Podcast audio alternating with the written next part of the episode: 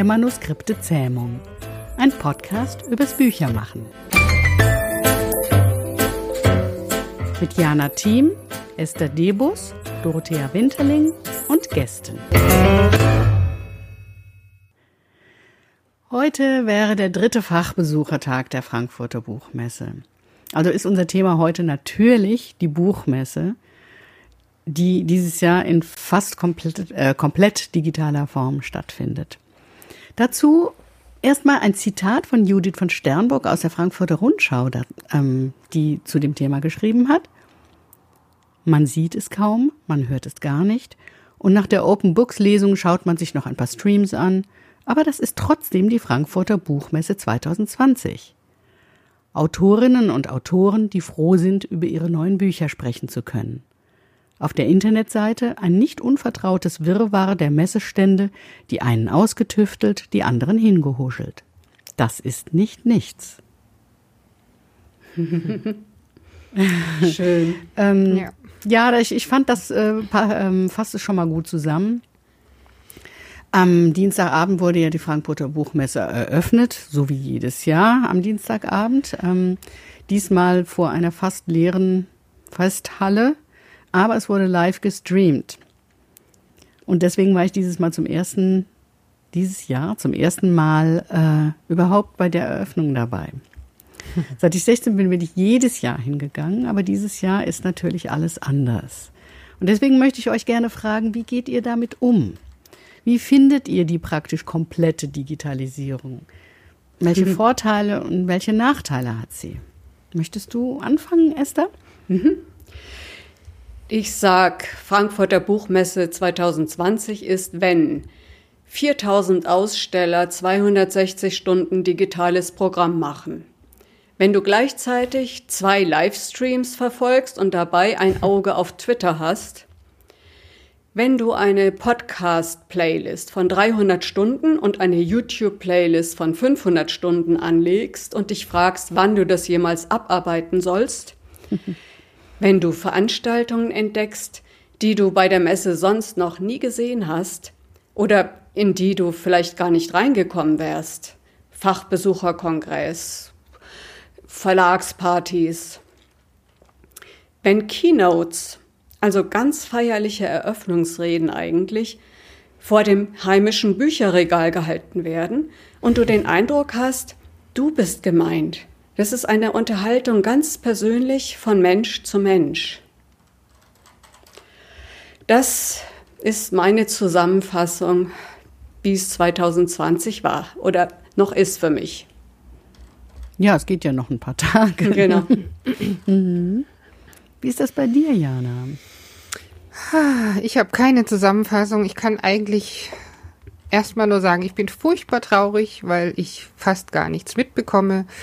Weil sonst ist es ja so, dass ich mein Familienleben um die Messe organisiere, das heißt die Kinder auch unterbringe und dann weg bin und dann bei der Messe bin und dort abtauchen kann.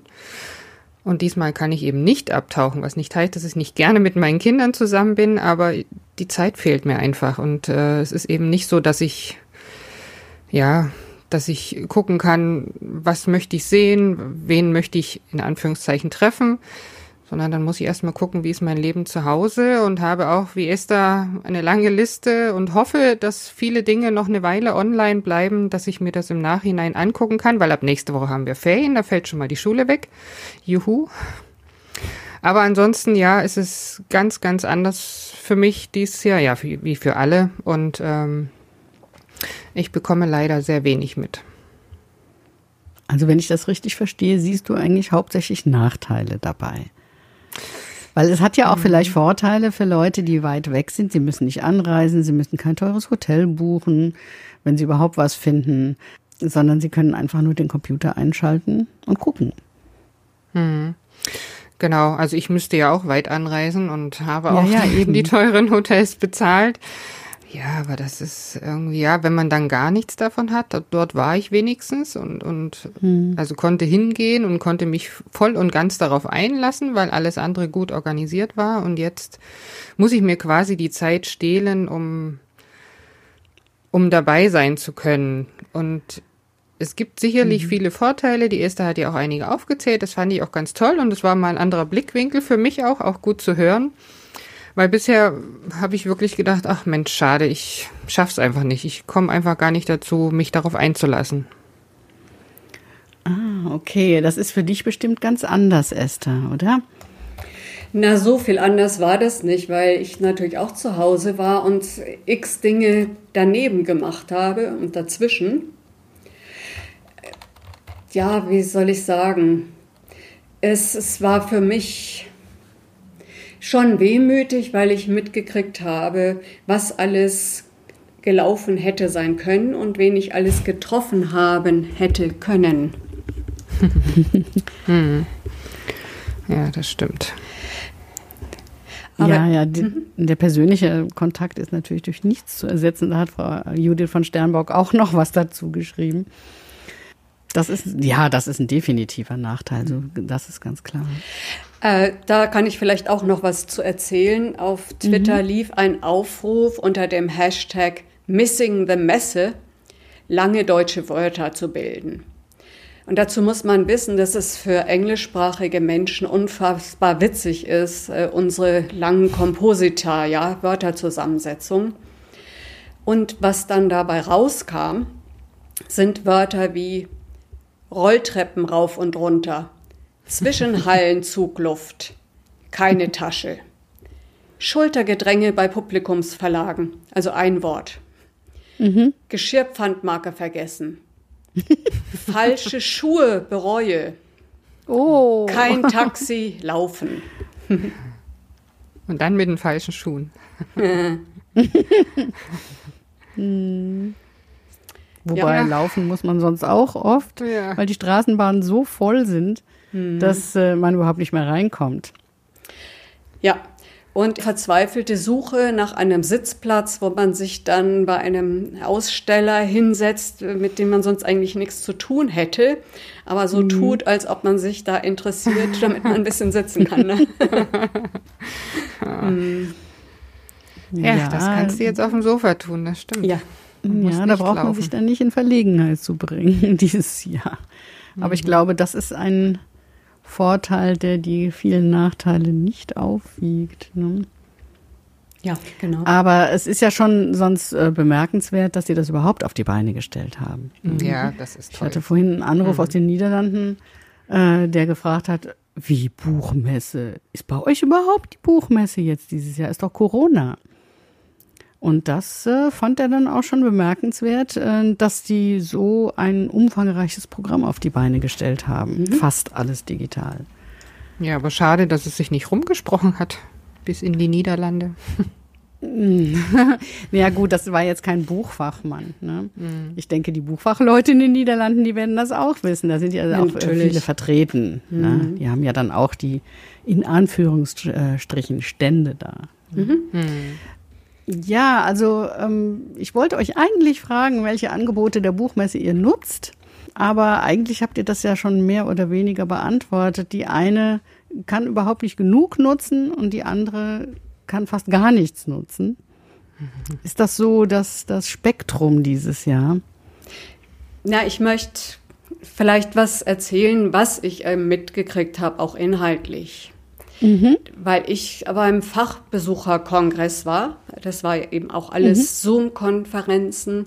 Interaktiv über Slido konnte man seine Fragen einreichen. Mhm. Ein paar wurden dann aufgegriffen und beantwortet von den Podiumsteilnehmern. Also was ich mitgenommen habe über die Zeit, wie geht es weiter nach Corona, ist, dass viel stärker als vorher Leser und Leserinnen ins Zentrum rücken. Dass auch die mhm. Verlage mhm. viel mehr einen direkten Austausch suchen und das interessanterweise auch über das Medium Audio geht. Also es gab einen mhm. ganzen Tag zum Thema Audio das ja. immer wichtiger mhm. wird.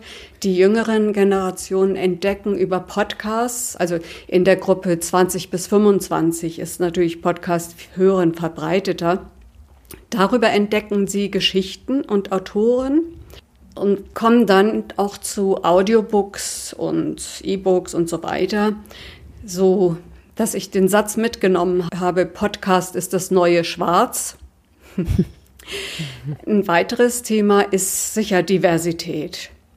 Das kam sehr deutlich zum Ausdruck, dass es nicht weiter so gehen kann, dass brillante Stimmen ausgeschlossen werden. Zum Teil, weil in den Verlagen eben eine bestimmte Gruppe, nämlich weiße Mittelklasse, fast ausschließlich präsentiert ist in dem mhm. ganzen Personal und dass auch dann darüber vieles unentdeckt bleibt. Dann das Thema künstliche Intelligenz. Mhm. Es gibt ein YouTube-Angebot zum Beispiel der gläserne Leser, wie Trackingdienste Leser von E-Books lesen und analysieren. Oder vielleicht auch ein bisschen positiver. Der Wolfgang Tischer vom Literaturcafé hat äh, auf, auf YouTube so einen Workshop Kreativ schreiben mit KI. Und mhm. der sagt, dass künftig durchaus auch so einfache Romane, Liebesromane, sicher auch Sachbuchliteratur maschinell generiert werden wird. Das ist, ähm, ja, mhm. man, kann, man muss es einfach mal ausprobieren. Ja, das ist auch bei Übersetzungen oft der ja, Fall sowieso. inzwischen. Klar, ne? klar. Dass äh, Übersetzer es immer schwerer haben. Ja, ihre Rolle ändert sich. Ja.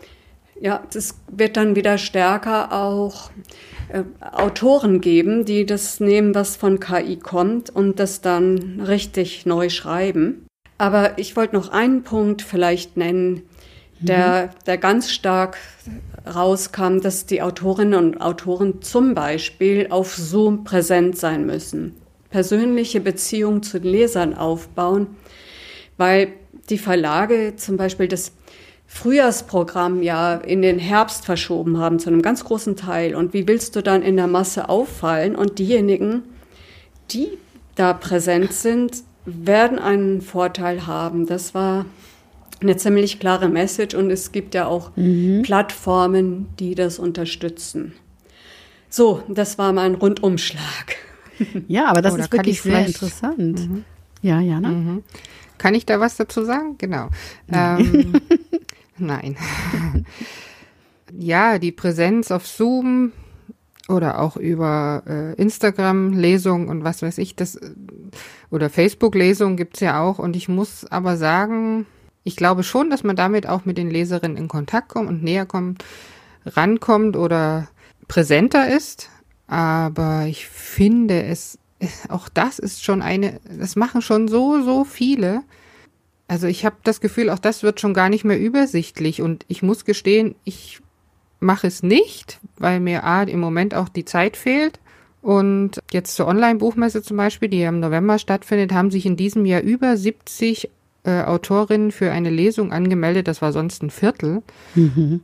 Und ähm, ich weiß nicht, ob der Leser wirklich, also er muss dann schon vielleicht, ich denke, dass sie dann einfach ihren Lieblingsautoren folgen oder Autorinnen und Ansonsten, irgendwie ist mir das alles so unübersichtlich und ich habe meinen Weg noch nicht gefunden, mich jetzt dort mit einzureihen und sagen, ich biete hier Lesungen an, ich tue es nicht und hab, verkaufe trotzdem genauso viel Bücher wie sonst. Also das hat sich für mich nichts verändert gegenüber anderen, die jetzt schon seit einem halben Jahr die Online-Lesungen anbieten.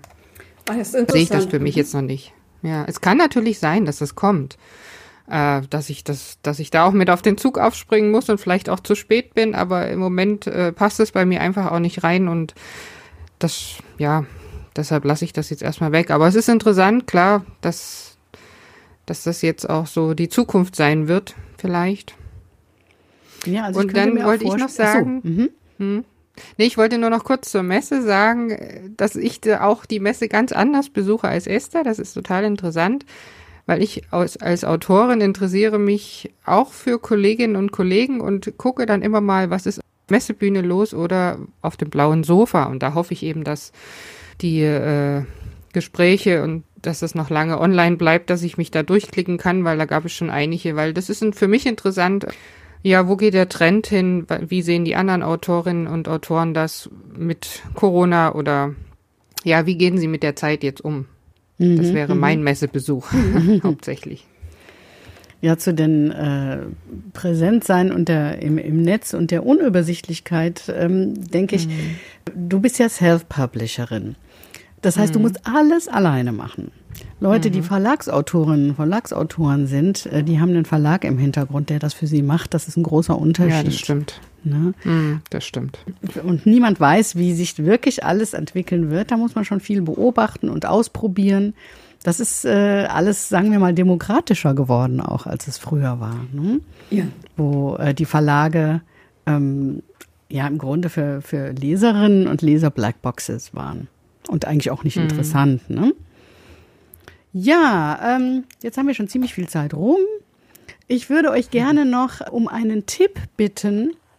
Eine einzige Sache, wo ihr sagt, ähm, das sollte man sich hinterher noch oder auch während der Messe jetzt anhören oder ansehen. Esther, erzähl mal. Also ich empfehle einen Podcast, der, das ist der Lesart-Podcast von Deutschlandfunk Kultur. Mhm weil ja das, das Gastland der Frankfurter Buchmesse Kanada ist. Elfeinhalb Minuten, Lesart, das Literaturmagazin. Das Thema ist kanadische Literatur, mehr als Margaret Atwood. Wobei ähm, natürlich Margaret Atwood auch in einem Podcast vertreten ist, den ich aber noch nicht gehört habe, äh, in, in, im Interview. Das ist bestimmt auch ganz spannend. Auf jeden Fall, ja.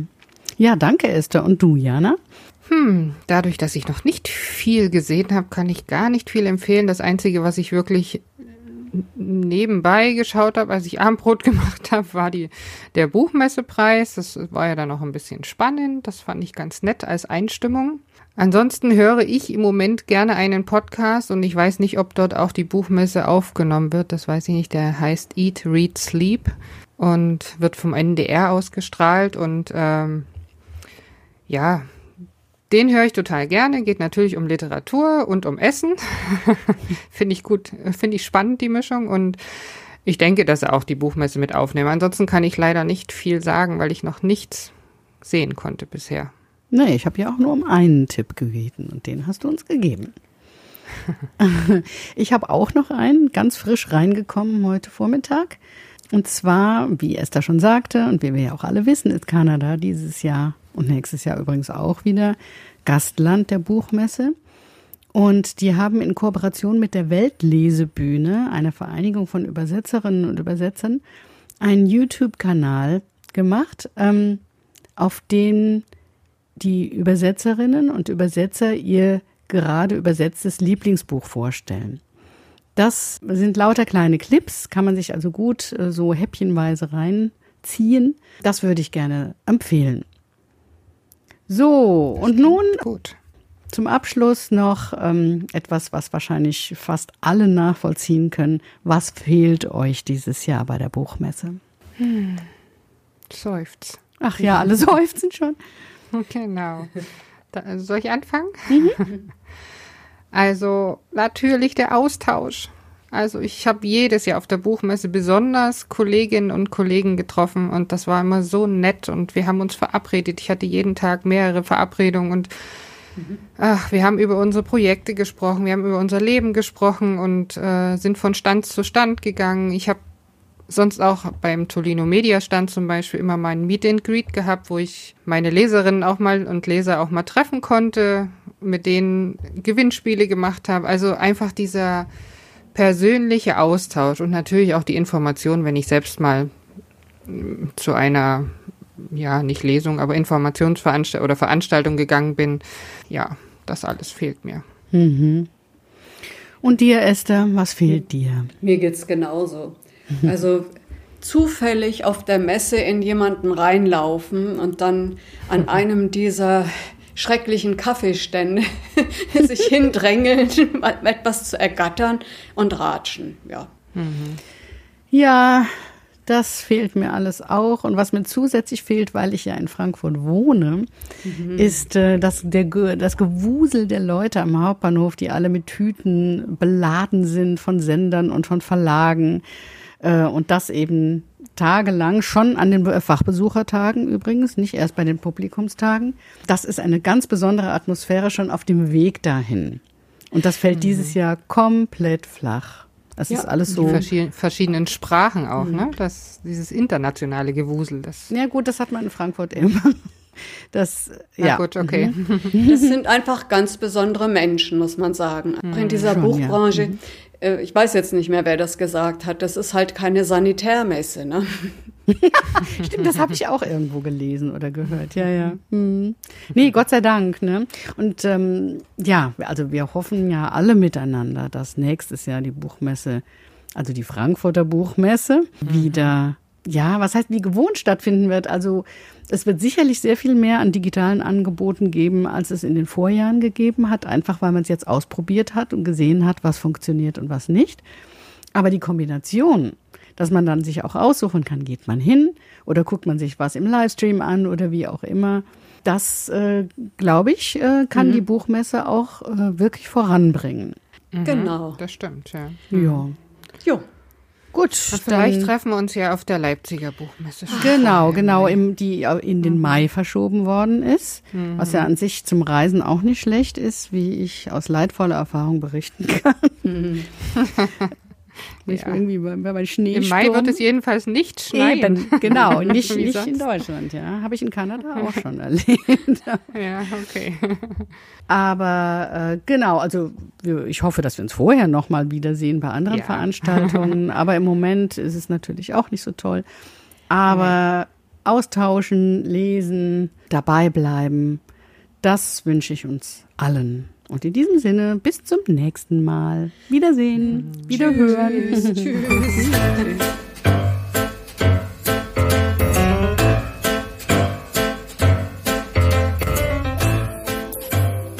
Der Manuskripte Zähmung, ein Podcast für Autoren, Autorinnen, Lektoren und Lektorinnen und solche, die es werden wollen.